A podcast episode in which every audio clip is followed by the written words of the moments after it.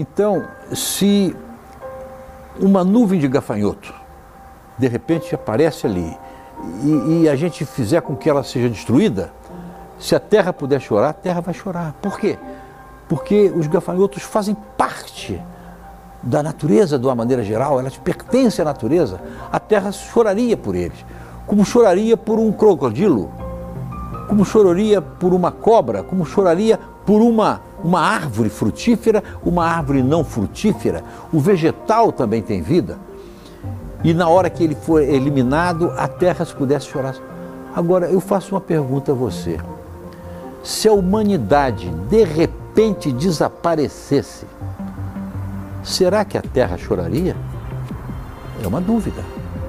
Eu não sei se a terra choraria ou se a terra iria se alegrar, porque aquele que a destrói está fora, né? Eu não sei. Então nós mesmo não sabemos se nós fazemos parte, porque os estudos antropológicos são muito vazios. É, se você quiser ir buscar as origens de uma zebra, você vai um milhão de anos atrás, dois milhões de anos atrás, você vai encontrando fósseis. De... O homem não, o homem de repente desaparece, aparece um milhão de anos antes, de repente desaparece, aparece outro milhão de anos depois. Então não há uma sequência.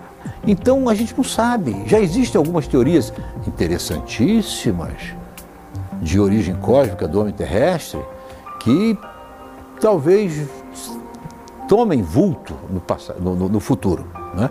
Mas, no estágio que nós nos encontramos hoje, havendo esquecido, nós todos nos havendo esquecidos, nós estamos esquecidos do nossa origem, a nossa humanidade se esqueceu da sua origem por algum motivo, né? mas algum, alguns escritores, alguns cientistas, como Eric von Däniken, escreveu Eram os Deuses Astronautas, é um negócio interessantíssimo, porque nós estamos chegando ao ponto de podermos fazer aquilo que fizeram conosco. O dia que nós vencermos as três dimensões, no futuro, nós vamos poder chegar num planeta que esteja incipiente de vida, esteja na idade da pedra da vida, nós poderemos influenciar aqueles planetas para que eles cresçam mais rapidamente para se incorporarem à nossa comunidade. Nós vamos poder ter, nós chegaremos lá, se a gente não se autodestruir, nós vamos chegar a uma tecnologia de nos levar a planetas que estejam na Idade da Pedra e, como não podemos é, influenciar diretamente a eles para eles evoluírem na marra, não pode, você vai ter que deixar para eles algumas coisas que mostrem que nós estivemos lá. Isso é possível? É possível.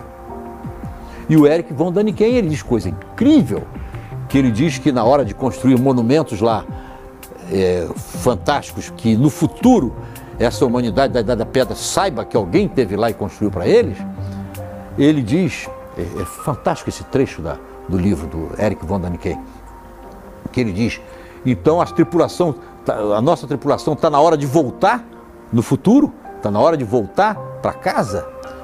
Então, dizer assim, é, é, é, talvez uma forma da gente fazer com que eles evoluam mais rápido é fazer com que algumas mulheres saudáveis deles possam conceber com os nossos genes que estão um milhão de anos mais evoluídos e essas futuras geração vai poder dar um impulso naquela civilização.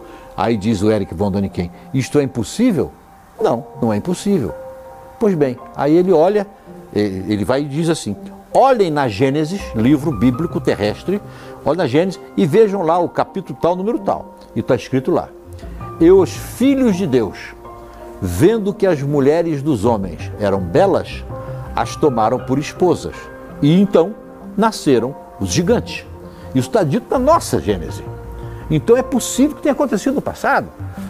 Vai dizer quem? Só vai dizer que isso é impossível, não pode ter acontecido, se você for radical. Se você for esclarecido, ponderado, pesquisador, científico, aceitando as hipóteses viáveis, isso não é uma hipótese invi inviável.